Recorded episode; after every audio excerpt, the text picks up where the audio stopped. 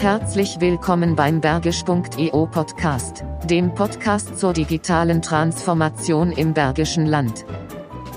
In dieser Folge sprechen wir mit dem Zukunftsmacher Jörg Heinkes über Roboter, die rückwärts von der Bettkante springen und ob jetzt schon Zukunft ist. Eigentlich redet nur Tobias mit ihm, denn Martin ist stimmlos. Mal hören, ob das gut geht. Eure Gastgeber sind Tobias Dehler und Martin Meyer. Schickt ihnen Kommentare und Fragen an hallo@bergisch.eu. Dann mal los. Ja, Bergisch IO, der Podcast, Folge Nummer zwei. Herr Mayer, wir haben es hinter uns gebracht, die erste Folge mit dem Minister äh, und Pinkwart. Und jetzt geht's weiter. Äh, heute haben wir einen Mann bei uns, Jörg Heinkes, der braucht eigentlich hier im Bergischen Land nicht so richtig eine Vorstellung. Ne? Ist eigentlich bekannt wie ein bunter Hund. Ähm, viele Unternehmer dürften seinen Vortrag schon mal gehört haben, die Innovation der nächsten 260 Wochen. Und wenn Sie nicht den Vortrag selber gehört haben, dann werden Sie davon gehört haben, dass es einen gibt, der ihn äh, regelmäßig und gerne hält. Jörg Heinkes ist Multiunternehmer äh, und unter anderem am Robotikunternehmen Entrance hier in Wuppertal beteiligt, betreibt die Villa Media als Event-Location, hat noch einige andere spannende Sachen am Start und ist ehrenamtlich sehr in der IHK aktiv, in der Vollversammlung, im Präsidium, hat letztes Jahr für den Landtag kandidiert und ähm, ja, ist aktiv mit allem, was sich mit Zukunft beschäftigt, was sich mit Menschen beschäftigt, was das Leben hier für uns in der Region besser machen kann und besser machen soll. Er ist streitbar, hat, glaube ich, auch schon mal die ein oder andere politische Diskussion ausgelöst, äh, neugierig ja, und agiert ganz gerne außerhalb der Konventionen und ist damit aus meiner Sicht genau der Richtige, um ihn heute hier bei uns im Podcast zu haben. Herzlich willkommen, Jörg Heinkes. Ja, ganz herzlichen Dank für die Einladung. Ich freue mich sehr. Herzlich willkommen. ja, wir müssen vielleicht unseren, unseren Hörern dazu sagen, der Martin ist heute stimmlich ein bisschen angeschlagen. Ähm, Jörg, in deinen Vorträgen, da sprichst du über die Megathemen der Zukunft. Ähm, was sind denn aus deiner Sicht so zusammengefasst diese, diese großen Trends, damit die Zuhörer, die den Vortrag noch nicht gehört haben oder dich noch nicht persönlich kennengelernt haben, so ein bisschen einen Einblick bekommen? Ja, also in meinem, in dem neuen Vortrag, der alte war der mit den 260 Wochen, der neue heißt die große digitale Transformation und im Grunde ist das Kernthema dieses Vortrages, den ich sehr häufig in Deutschland halte, ähm, die Veränderungsprozesse im Rahmen dieser vierten industriellen Revolution, in der wir uns eigentlich gerade befinden. Und ich versuche da immer zu beschreiben, dass das Zentrum dieser vierten industriellen Revolution das Thema KI ist, also künstliche Intelligenz, was eigentlich das Zentrum ganz, ganz vieler verschiedener Bereich der Entwicklungsprozesse ist. Und dazu, die, da du nach den Megathemen oder Megatrends gefragt hast, die bewegen sich eigentlich in allen relevanten Lebensbereichen. Nehmen wir als Beispiel das Thema Energieversorgung, das Thema der Ernährungssituation der Menschheit, äh, das Thema der Mobilität zum Beispiel. Also in all diesen Themenfeldern und eben unendlich vielen anderen auch, eigentlich fast in jedem Gebiet, verändern sich in den nächsten Jahren dramatisch viele Dinge. Ich würde an der Stelle direkt dazu sagen, vieles davon zu unserem Vorteil. Ähm, manches auch sicherlich mit Risiken behaftet, mit großen Risiken auch teilweise behaftet, aber an vielen Stellen eben mit riesigen Vorteilen. Und im Zentrum, wie gesagt, steht die KI, die die es eben möglich macht, Produkte und Dienstleistungen zu entwickeln, die bisher einfach schlichtweg nicht möglich waren. Und äh, ob das jetzt äh, humanoide Roboter betrifft, ähm, das Atlas mittlerweile, also der Roboter von, von ähm, äh, Boston Dynamics mittlerweile äh, die Dinge kann, die er heute kann, äh, liegt nicht daran, dass die, die Motoren so viel besser geworden wären oder die Sensoren, die teilweise auch sicherlich, aber das Entscheidende ist die Steuerung, die KI, die es möglich macht, dieser, dass dieser Roboter plötzlich rückwärts vom Bett springen kann und ein Salto rückwärts schlägt. Und viele, viele andere Dinge eben auch, dass Autos autonom fahren können, liegt nicht daran, dass Volkswagen plötzlich bessere Autos verbaut, sondern das liegt daran, dass eine KI in der Lage ist, die Steuerung zu übernehmen und tatsächlich ähm, in der Lage ist, dass dieses Fahrzeug demnächst ähm, sicherer als jeder Mensch fahren kann ähm, und effizienter und äh, uns unglaublich viele Vorteile bringen wird. Das ist ja ein spannendes Thema und wir haben es jetzt ja vor kurzem erlebt, dass äh, in den USA es einen Autounfall gegeben mhm. hat, wo ein Fahrzeug von Uber quasi mit künstlicher künstlicher Intelligenz gesteuert, mhm. trotz sogar menschlichem Sicherheitsfahrer einen tödlichen Unfall verursacht hat. Ich muss sagen, ich habe über die Sache ähm, ein bisschen geschmunzelt. Mhm. Nicht, weil ein tödlicher Unfall passiert ist, das ist tragisch, aber das passiert ja eigentlich auf deutschen Autobahnen und überhaupt weltweit im Verkehr täglich x-tausendfach. Zehntausende ähm, Male. Zehntausend Male und es spricht kein Mensch drüber. Mhm. Ähm, und dann passiert es einmal, ausgelöst durch eine künstliche Intelligenz in einer Situation, die scheinbar technisch wirklich auch nicht so einfach zu erkennen war und auch für den Menschen scheinbar, so wie ich das verstanden habe, nicht erkennbar gewesen wäre. Und sofort schreien alle auf, ähm, ja. die KI wird uns noch alle umbringen. Ja, das ist ja eigentlich schon ein bisschen irre, dieser Umgang, den wir da pflegen, oder? Naja, das ist natürlich das, die, das Beste, was passieren konnte für all die Zweifler und all die Nörgler und all die, die immer schon gesagt haben, dass das sowieso alles Quatsch ist. Ähm, klar ist, irgendwann musste dieser erste Unfall passieren und sei mal ehrlich, es werden noch eine Menge passieren, bis diese Systeme so stabil sind, dass sie tatsächlich dahin, uns dahin führen, wo wir hinkommen werden. Nämlich, dass eines Tages wahrscheinlich mehr als 90 Prozent der Unfälle, die wir heute kennen, nicht mehr passieren werden. Aber das ist halt noch ein weiter Weg, weil Technologie braucht einfach auch seine Zeit, um sich dahin zu entwickeln. Das, was hier bei dem Fall mit Uber konkret passiert ist, so viel wie wir heute wissen, ist ja folgendes, dass äh, die Firma Uber große Fehler gemacht hat. Also erstens war es natürlich tatsächlich eine Situation, wie die Verkehrswissenschaftler sagen, wahrscheinlich hätte auch ein menschlicher Fahrer diesen Fe Unfall nicht verhindern können. Ja, okay. Aber dieses Fahrzeug hätte ihn tatsächlich schon verhindern können wenn alle Sensoren eingeschaltet gewesen wären. Uber hat tatsächlich einen Teil der Sensorik abgeschaltet gehabt, weil sie etwas Neues ausprobieren wollten. Und das ist ehrlich gesagt im freien Feld ein Unding. Also das mache ich nicht in der Stadt äh, und auch nicht ohne den Fahrer darüber zu informieren, den Sicherheitsfahrer, denn das sieht man ja in dem Video, dass die Dame offensichtlich mehr auf ihr Handy geguckt hat als auf die Straße. Ähm, also das war ungeheuerlich, leichtfertig und ist natürlich äh, skandalös, muss man ehrlich sagen, dass eine Firma wie Uber so einen Fehler macht und damit einer ganzen Technologie Technologie auch äh, eine, oder einen Technologiefortschritt gefährdet im Grunde, äh, weil damit den Gegnern natürlich Material geliefert wird ohne Ende, ist ehrlich gesagt skandalös. Ähm, man muss halt hinzu noch fügen, Uber gehört nicht zu den Firmen, die besonders weit in der Entwicklung dieser Technologie wären. Wir haben andere Hersteller, wie zum Beispiel Waymo, die Tochter von Google, die um Welten weiter ist, also technologisch einfach viel weiter, die viel mehr Testkilometer gefahren hat, die äh, als Beispiel Waymo ist in den letzten anderthalb Jahren äh, jedes Jahr weit über eine Million Testkilometer gefahren in Innenstädten in den USA, noch mit Fahrern zur Sicherheit dahinter und diese Fahrer mussten im Schnitt alle 9000 9000 Kilometer eingreifen. Im Schnitt alle 9000 Kilometer.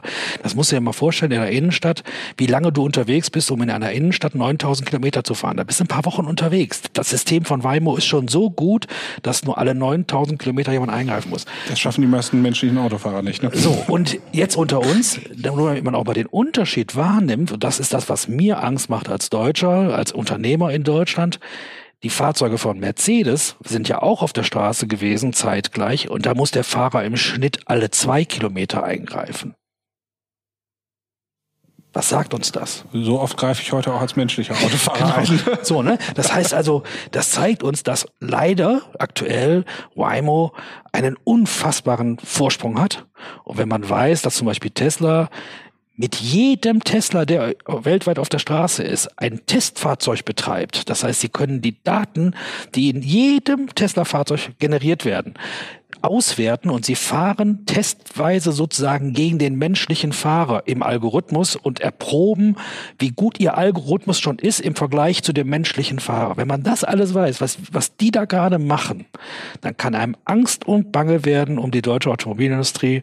Und dann frage ich mich, ob wir diesen Vorsprung noch aufholen werden. Ich bin mir nicht mehr sicher. Ja, zumal man ja dann in Deutschland bestimmte Autobahnabschnitte oder überhaupt Teststrecken freigibt, um sie, äh, um, um dort äh, selbstfahrende äh, Fahrzeuge zu ermöglichen.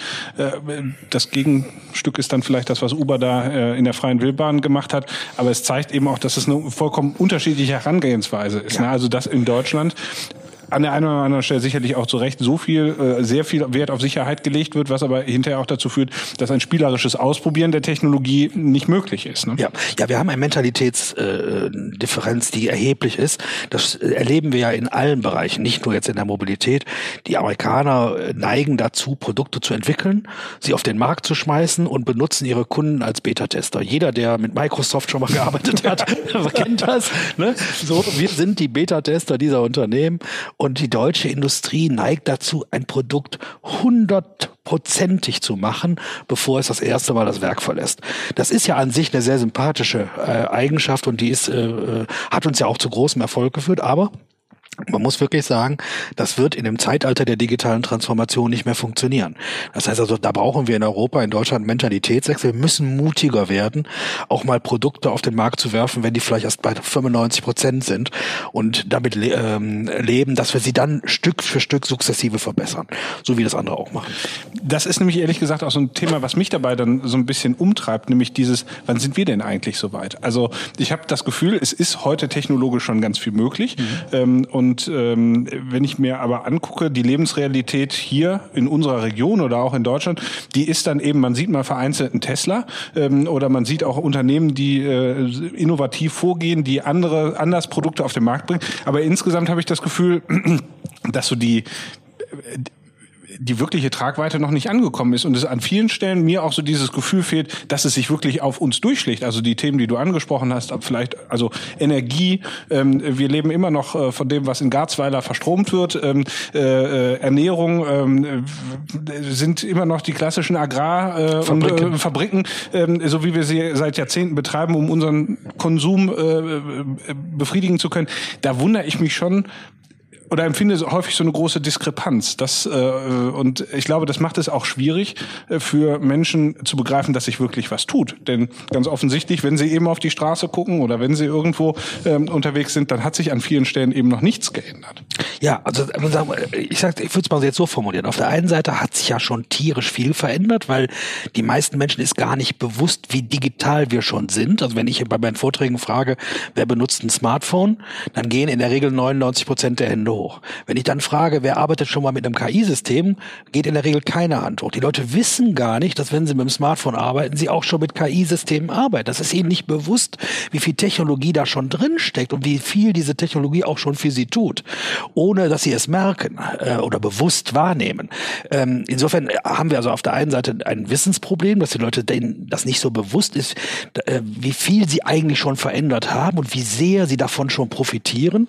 Auf der anderen Seite sind wir tatsächlich in ganz vielen Gebieten ganz weit hinten. Also wir sind in der Infrastruktur ganz weit hinten. Ich rede jetzt nicht über Glasfaserkabel, das ist ja mittlerweile selbst in der Politik angekommen, sondern insgesamt in der, in der, in der, in der Ausstattung mit digitalen Technologien, aber vor allem im digitalen Wissen, in, in, in, im Doing. Also wenn wir unser Bildungssystem angucken, dann ist unser Hauptproblem nicht nur das, äh, das Konzept, die Struktur des Bildungssystems, äh, auch nicht die mangelhafte digitale Infrastruktur, sondern das Hauptproblem ist die mangelnde digitale Kompetenz der Lehrer.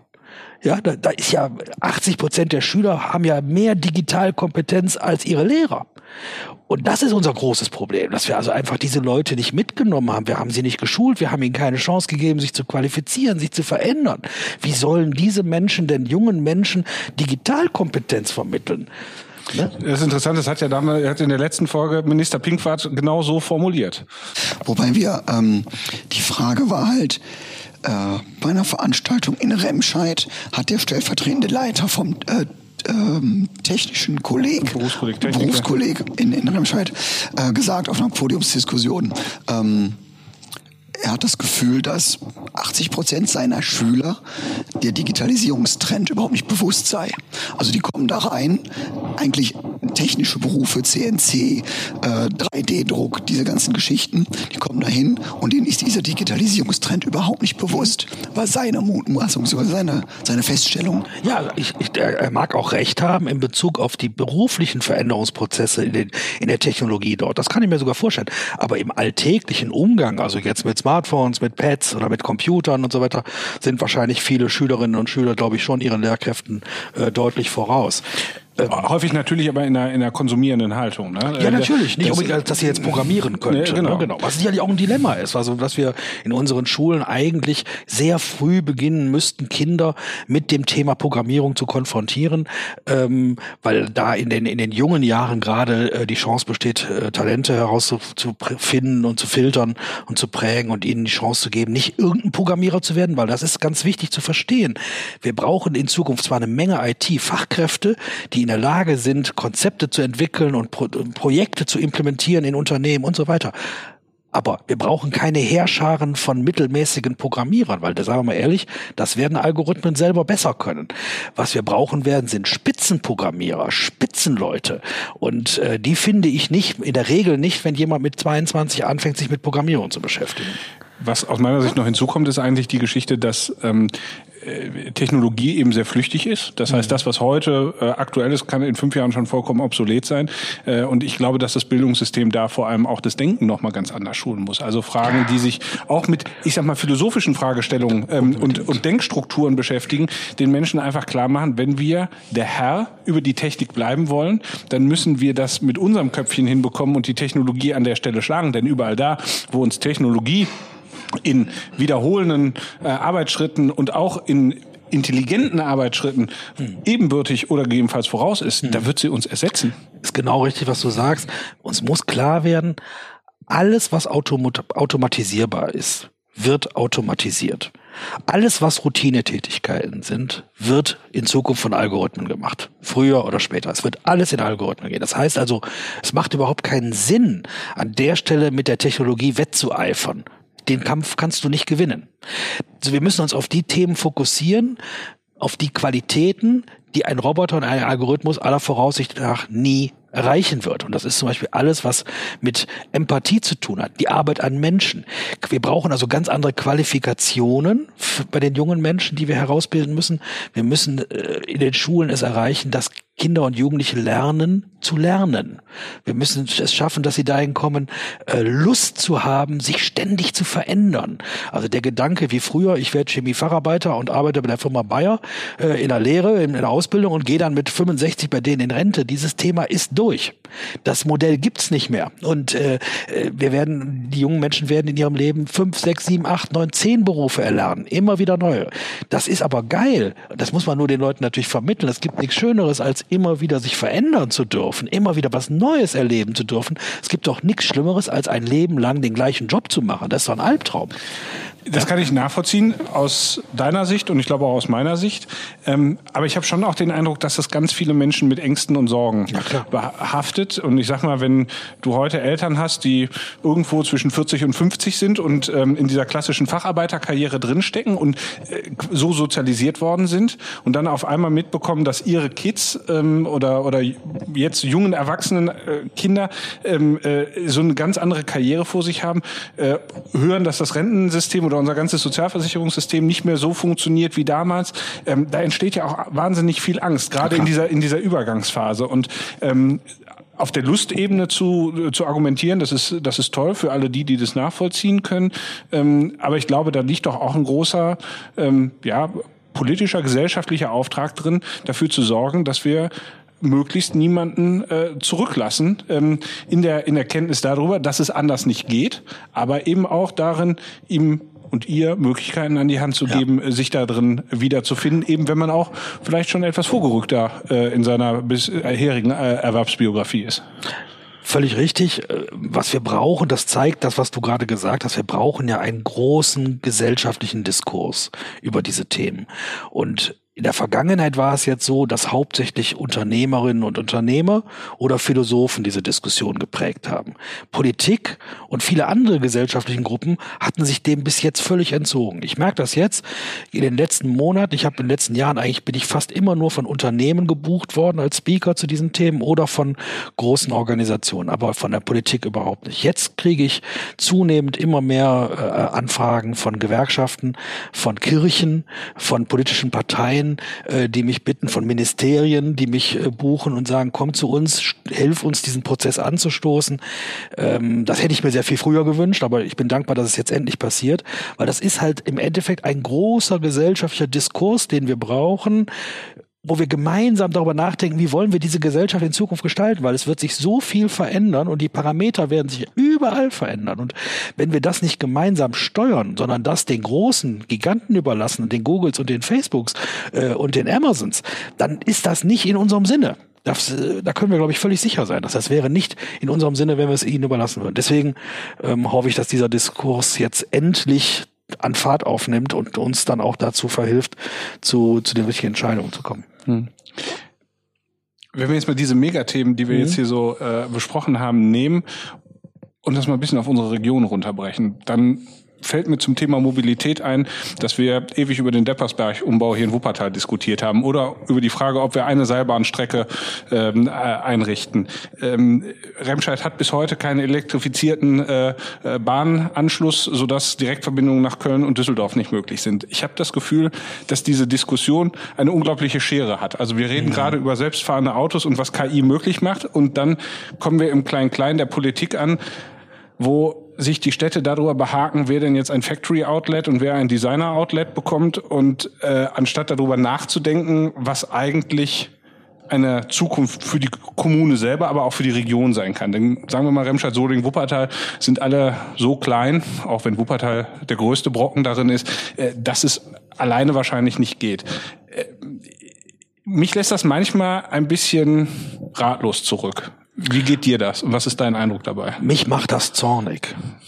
Mich macht das zornig als Bürger und als Unternehmer dieser Stadt, dieser Region, weil wir Zukunft verspielen und Ressourcen verspielen. Das ist ja das Entscheidende. Also ich nehme das Beispiel auf, was du gerade genannt hast, nehmen wir die Seilbahn. Eine sexy Idee auf den ersten Blick. Eine Seilbahn vom Hauptbahnhof zur Müllverwaltungsanlage zu bauen, über Zwischenstation Universität, klingt auf den ersten Blick, oh ja, ist mal was Besonderes, machen wir. Ist für Touristen in, in einer Region, wo haufenweise Touristen rumlaufen, wie in Koblenz, die auf eine Burg wollen, auch eine ganz tolle, charmante Idee, lohnt sich sogar finanziell. Kann man machen, muss man machen, großartig. In Wuppertal allerdings soll das Ganze als Nahverkehrstool genutzt werden und soll sozusagen die Busse ablösen, die auf der Strecke fahren, was dazu führen würde, dass viele der Menschen in den betroffenen Gebieten, wo dann die Buslinien reduziert werden, in Zukunft einen deutlich schlechteren Nahverkehr haben, diese Seilbahn aber gar nicht nutzen nutzen können. Äh, weil da, wo sie wohnen, hält die nicht. So, das heißt also erstmal für die Menschen schon mal eine prekäre Situation, die da entsteht. Aber was viel schlimmer und viel wichtiger ist, die Menschen, die das gerade versuchen äh, zu entscheiden, wagen nicht den Blick in die Zukunft. Also sie setzen sich nicht mit den Trends der Mobilitätsveränderungen auseinander. Sie registrieren nicht, dass wir in 10, 15 Jahren eine völlig andere Mobilitätssituation haben werden durch autonom fahrende Fahrzeuge, durch die sogenannte Schwarmmobilität, was dazu führt in der Summe, dass weder die Seilbahn noch die Dieselbusse in 10, 15 Jahren noch genutzt werden, weil wir nämlich alle mit autonom fahrenden Fahrzeugen auf Knopfdruck, die sind rein elektrisch, die sind sauber, die sind äh, hochgradig effizient, fahren werden. Das heißt also, diese Seilbahn, wenn sie denn je gebaut würde, würde in 10, 15, also die ist in 10 Jahren fertig und würde dann aber nicht mal mehr genutzt werden, weil dann sind wir schon mit den autonomen Fahrzeugen auf der Straße. Und da muss man sich mal vorstellen, da werden jetzt weit über 100 Millionen unter Umständen reingepumpt. Das ist Geld, was an anderer Stelle fährt, fehlt und der Fokus ist jahrelang auf diesem Projekt mit juristischen Streitigkeiten, mit allen Anwohnern und und und und. Man diskutiert die ganze Zeit über dieses eine Ding, was nur eine einzige Strecke bedarf. Wir brauchen aber ein Mobilitätskonzept neues für die ganze Stadt, für die ganze Region und reden jetzt schon seit fünf Jahren über eine schwachsinnige Seilbahn und werden jetzt noch die nächsten zehn Jahre womöglich darüber diskutieren, bis wir dann merken, ach du je, da sind ja jetzt plötzlich 20.000 Schwarmmobile in Wuppertal auf der Straße und die bringen uns alle permanent für ganz kleines Geld umweltfreundlich und sicher von A nach B. Wir brauchen weder eine Seilbahn noch einen Bus. Wir werden nicht mal mehr eine Schwebebahn benutzen in einigen Jahren. Auch das ist den meisten bisher nicht bewusst. Und ähm, aber es wird so kommen, weil die Menschen sind einfach bequem und sie werden das benutzen, was am smartesten ist und was ihnen am meisten nutzt. Und das wird, werden die Schwarmmobile sein. Du hast es mit Zorn beschrieben, das kann ich gut nachvollziehen. Die Ratlosigkeit, die ich angesprochen habe, resultiert so ein bisschen daher, dass ich als jemand, der jetzt nicht kommunalpolitisch aktiv ist und vielleicht nicht äh, in jeder Hinterzimmerdiskussion schon irgendwas mitgehört hat, das Gefühl habe, dass das aber irgendwie gar nicht auf der Agenda ist. Nee, so und, äh, und ich mir die Frage stelle, ähm, ja, es gibt ganz viel, was wir hier und jetzt entscheiden müssen und, und aktuelle Krisen und, und, und äh, Themen, aber es muss doch auch irgendwo ähm, gerade im politischen Handeln ähm, äh, der Gedanke äh, über, über die Legislaturperiode hinaus da sein, ähm, äh, wie, wie entwickeln sich diese Themen? Und ähm, ich fürchte, dass wenn wir, sagen wir mal, uns die Industrialisierung dieser Region angucken, an den kleinen Kotten und Mühlen und so weiter, dann waren das ja Einzelne, die gesagt haben, hier lasse ich mich nieder und hier fange ich an zu fertigen. Die haben ja quasi, das ist ja eben auch nicht von oben heraus mhm. entstanden, mhm. aber wir haben eben heute Themen, ähm, äh, da reicht es nicht, wenn Jörg Heinkes äh, hier oben am Achenberg sagt, ich mache was und Martin Meyer in Remscheid auf Vieringhausen macht auch irgendwas. Ähm, Güldenwert, ne? Ähm, sorry, kein Lokalpatriotismus hier äh, ähm, äh, in die Gefahr bringen. Äh, sondern da, da muss es ja zusammenhängende Konzepte und ja. ähm, äh, Ideen geben und, und Kooperationen geben. Und ich fürchte einfach, dass das überhaupt nicht stattfindet, ähm, wenn man wenn man sich an anderer Stelle, äh, ja, wie ich das eben gesagt habe, um Designer-Outlets äh, äh, juristisch behagt. Ja, das ist ein, ein, ein Problem, was wir haben, glaube ich, in allen drei bergischen Städten. Das ist auch wahrscheinlich nicht nur hier im Bergischen Land so. Das ist ein, ein Problem, was entsteht durch mangelnde Qualität.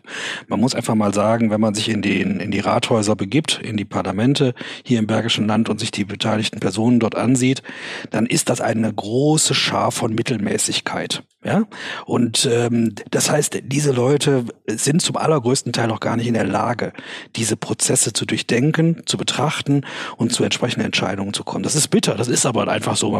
Wer jemals an einer Ratssitzung in Wuppertal teilgenommen hat, kann sich dieses Eindrucks letztendlich nicht erwehren.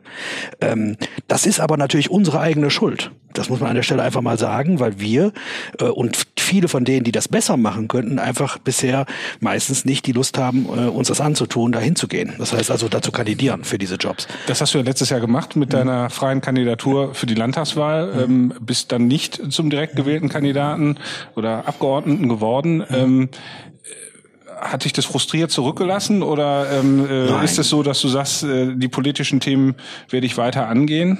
Ja, also, also das hat mich überhaupt nicht frustriert. Ich war enttäuscht. Ich, ich hatte ein anderes Ergebnis erreichen wollen. Das ist mir nicht gelungen. Ich weiß auch im Nachhinein warum. Ich weiß, was ich alles falsch gemacht habe, was ich hätte besser machen können. Ähm, nee, es hat mich nicht frustriert, ähm, sondern mir gezeigt, was geht und wo es, wo es auch schwierig wird. Ähm, ich werde mich weiter politisch engagieren. Ähm, ob ich nochmal in ein solches Amt anstrebe, weiß ich noch nicht. Das kann ich ja sagen. Steht ja jetzt nichts an zu entscheiden. Aber ähm, politisch werde ich immer sein, weil ich bin ein politischer Mensch und werde mich weiter dafür engagieren, dass es in diesem Gemeinwesen irgendwie weitergeht und besser wird und wir zu besseren Entscheidungen kommen.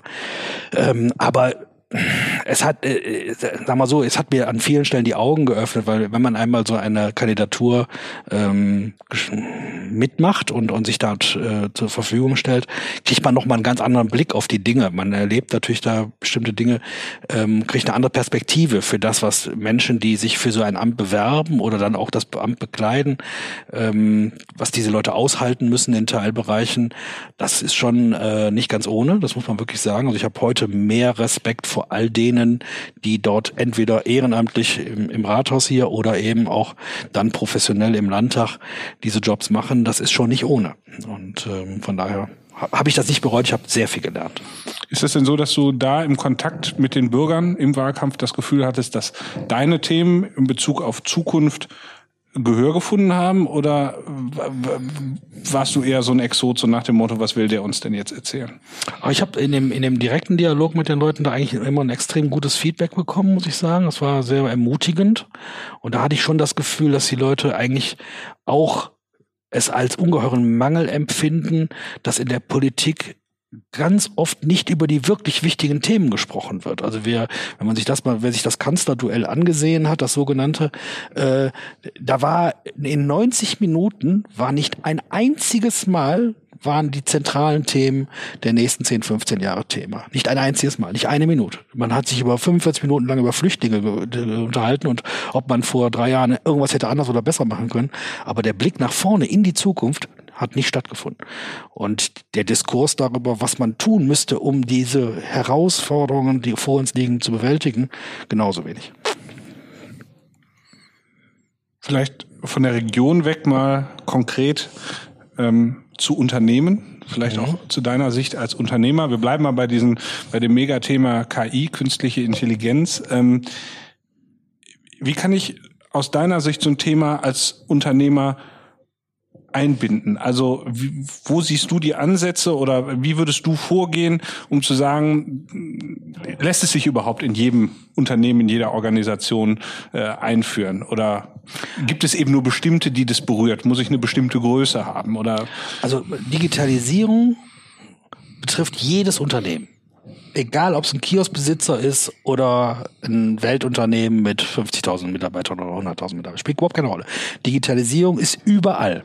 Und insofern ist jedes Unternehmen davon betroffen und jedes Unternehmen muss sich halt die, die Frage stellen, was kann ich morgen besser und anders machen durch Digitalisierung, indem ich meinen Workflow verändere, indem ich meine Prozesse anders organisiere, indem ich mein Marketing umstelle, indem ich mal alle Dinge, halt alles, was an Routinetätigkeiten da ist, durch digitale Prozesse versuche zu verändern. Und komplexe Prozesse kann ich auch durch Digitalisierung eben sehr stark verbessern. Insofern liegt darin also eine Riesenchance für das jeweilige Unternehmen, äh, effizienter zu werden, schneller zu werden, erfolgreicher zu werden. Es liegt darin aber auch der enorme Druck, es tun zu müssen, weil er kann halt sicher sein, der einzelne Unternehmer, dass ein gewisser Teil seiner Wettbewerber es tun wird.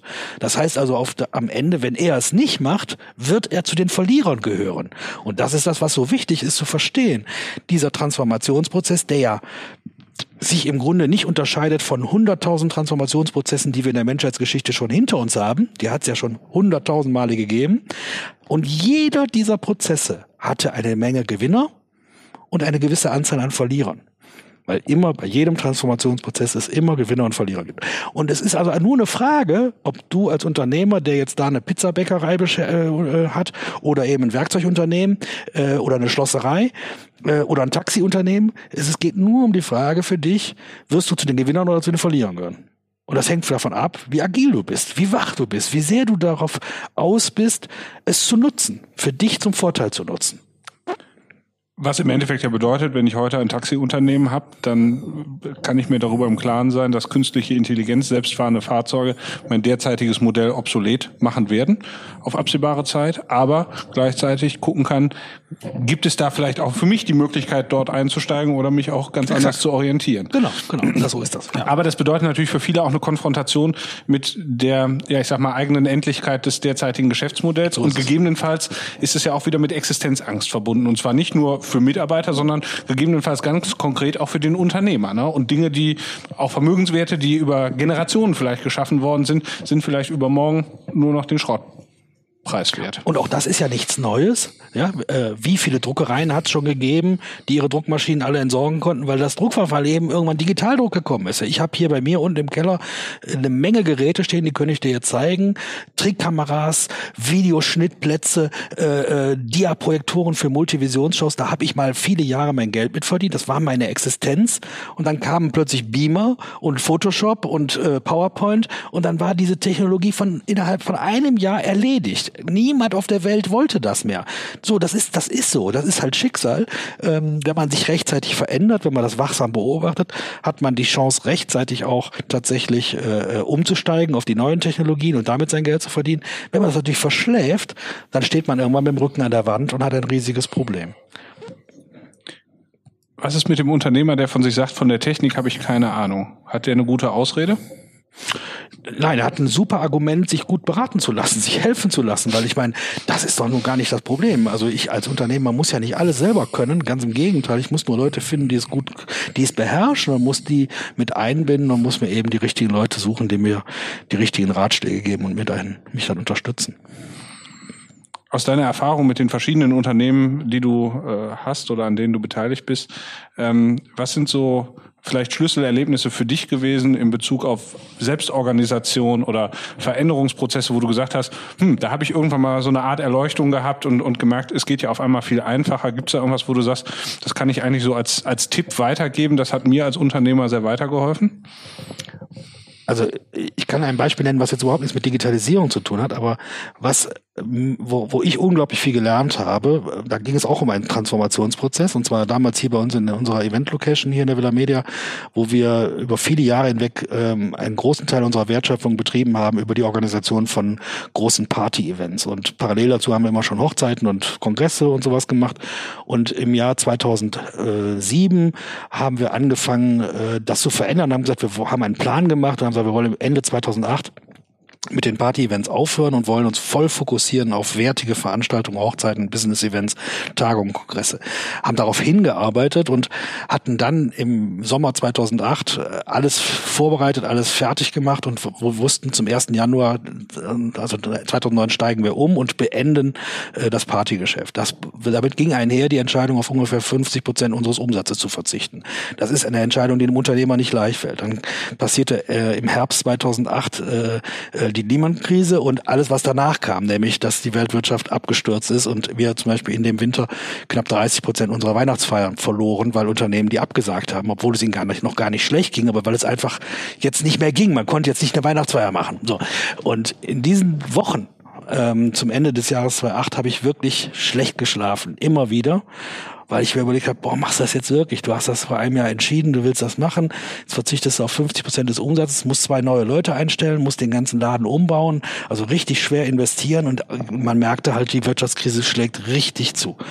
Und ich habe wochenlang schlecht geschlafen und am Ende dann zwischen Weihnachten und Jahr gesagt, nein, wir machen das, wir bleiben dabei. Es war die richtige Entscheidung, wir ziehen das jetzt durch. Und wir haben dann im Jahr 2009 nicht nur die 50 Prozent verlorenen Umsatz aufgeholt, sondern nochmal 20 Prozent draufgelegt. Und ähm, das war für mich so ein Beweis dafür, dass das unternehmerische Gespür, und da sind wir jetzt eben an den Punkten, die neben der Digitalisierung so, so wichtig sind und die immer bleiben werden natürlich. Das Bauchgefühl, das unter, unternehmerische Instinkt, das kann mir keine Excel-Tabelle, das kann mir kein Algorithmus ersetzen. Ne? Das, was ich als Unternehmer spüre, was ist da draußen los, was kann, kann ich mit meinen Ressourcen, mit meinen Möglichkeiten da draußen bewirken und erreichen, ähm, dieses wird immer bleiben und darauf zu vertrauen, auf sich selbst zu vertrauen, sich nicht wie ein Fähnchen im Wind nach jedem Trend zu, zu richten und ständig umzufallen und immer wieder neu zu entscheiden, sondern Strategie, ne, Analyse, Bewertung, Entscheidung treffen und dann unternehmerisch handeln und durchziehen. Das ist, glaube ich, das Allerwichtigste.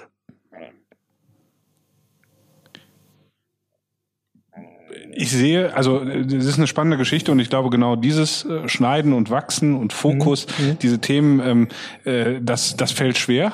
Ähm, äh, die schlaflosen Nächte kennt wahrscheinlich jeder mhm. äh, Unternehmer und Selbstständige. Ähm, und trotzdem ist es ja so, dass wenn man nochmal auf so ein Thema wie künstliche Intelligenz ähm, schaut, dass, dass da ja die Unsicherheit vielleicht teilweise noch größer ist, weil man sich ja in, in ganz fremde Hände begibt, ähm, nämlich vielleicht Berater, Programmierer, äh, irgendjemand externes, ähm, der eben dieses Bauchgefühl, was man als Unternehmer hat, quasi durch etwas Technologisches ergänzt, mhm. was man aber selber nicht mehr durchsteigt. Also mhm. eine Excel-Tabelle kann ich mit entsprechender Excel-Kenntnis noch selber prüfen, mhm. ähm, ob die Formeln richtig sind. Mhm. Bei einer KI weiß ich im Endeffekt Endeffekt mhm. nicht mehr, was im neuronalen Netz ja. passiert. Ähm, und das weiß auch derjenige nicht, der das System aufgesetzt hat, denn darum geht es ja gerade, dass sich neue Verbindungen ähm, äh, in dem System schaffen.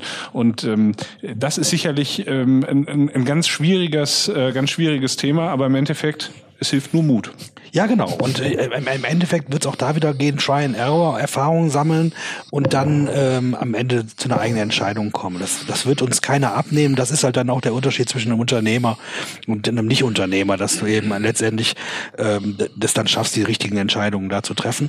Ich persönlich glaube, dass die, ähm, die Algorithmen äh, uns an ganz vielen Stellen da an der Stelle unheimlich helfen werden. Sie werden uns helfen, ähm, Bewertungen äh, vorzunehmen und, und sehr komplexe Zusammenhänge, die wir nur sehr schwer durchschauen können, besser zu durchschauen als bisher. Ich, ich glaube, dass wir in den Risikoabwägungen dadurch enorme Vorteile erringen werden, auch wenn natürlich trotzdem auch ein Algorithmus mal zu einer Bewertung kommen kann, die am Ende dann doch vielleicht nicht trägt. Aber sagen wir ehrlich, wie oft tragen die eigenen Bewertungen nicht? Also von daher das ist eine, eine kulturelle äh, Frage natürlich auch nochmal wieder, dass wir, äh, so wie wir, wir sind äh, gut da drin, jederzeit Menschen Fehlern zu verzeihen. Du hast das eben mit den Verkehrsunfällen gesagt, hunderttausende Verkehrsunfälle passieren da jeden Tag.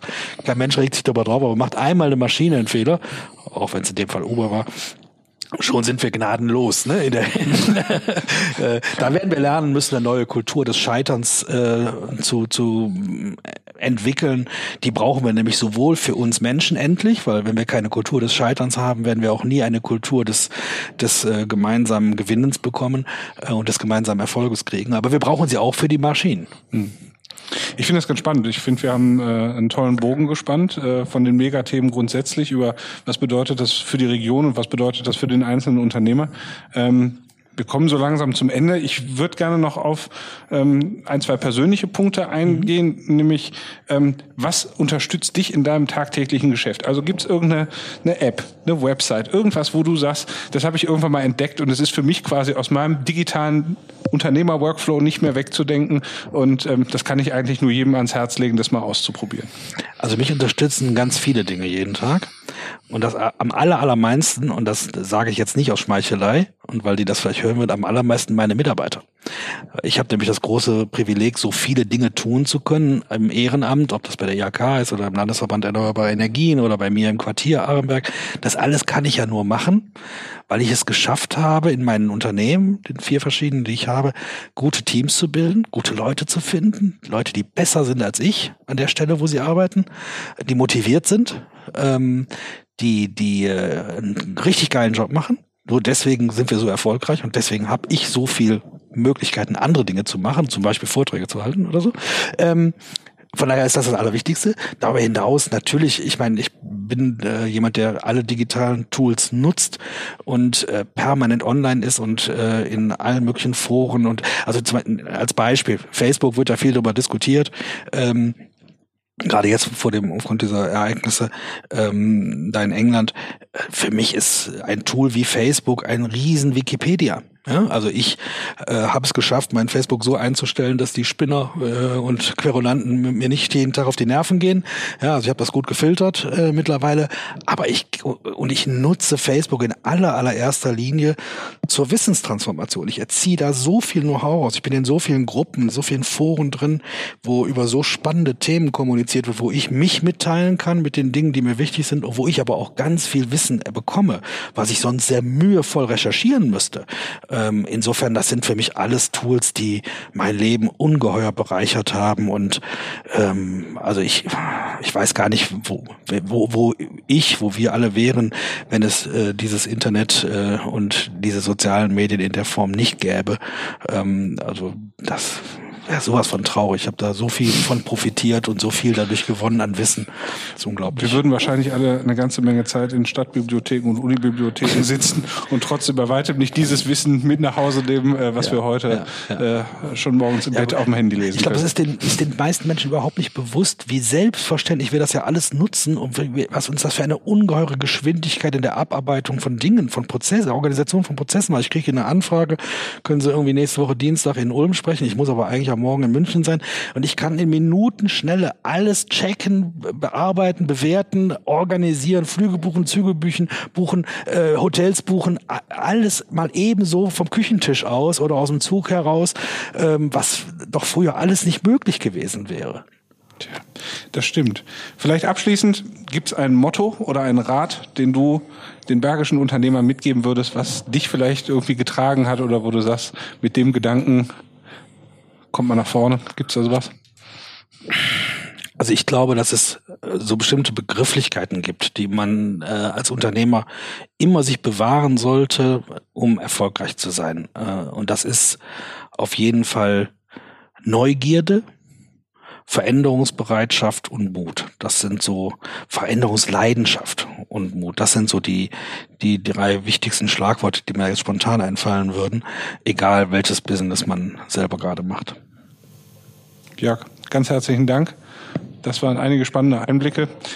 Und ähm, wir hoffen, dass wir rund um Bergisch IO äh, mit dir noch weiter viel Kontakt haben werden und weiter so spannende Einblicke bekommen werden. Und ähm, ja, bedanken uns für diese Folge mit dir. Ich danke euch ganz herzlich für die Einladung und vor allem möchte ich euch für eure Kreativität und eure Leidenschaft äh, danken, dass ihr dieses Projekt aufgesetzt habt. Ich finde das riesig.